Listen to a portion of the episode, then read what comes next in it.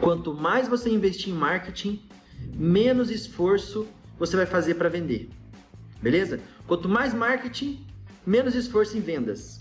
Quanto mais marketing, menos pessoas, super vendedores você precisa ter ali na hora da conversão. Vou fazer um exemplo para você. Quando você pensa em McDonald's, está com fome. Aí não tem nada para comer, já é meia-noite e tal, você está meio estressado, você está com fome.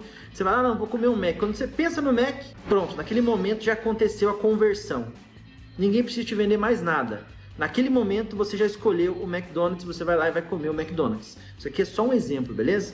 O que, que eu quero dizer com isso? O McDonald's é tão forte no marketing, tão forte no marketing, tão forte no marketing, tão forte no marketing, que ele não precisa ficar. Eu chegar lá no balcão, o vendedor, ele me. O atendente, o vendedor tal, ele me. Ele vender algo para mim. Ele é tirador de pedido. Eu falo, eu quero o número 1, um, é, batata grande? Sim.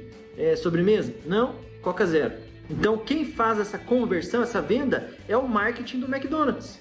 Saca? Faz sentido para você? Então, quanto mais investimento você tiver em marketing, menos esforço na conversão. Eu sou um cara que sou defensor máximo da conversão. Porque eu vejo muitas empresas que fazem um marketing legal, mas na hora de vender, não sabe vender, não sabe fazer a conversão. Eu sou especialista em conversão. Eu sou um defensor, mas eu vejo que quanto mais marketing, menos esforço na conversão, fica mais fácil, porque a conversão já é feita lá no marketing.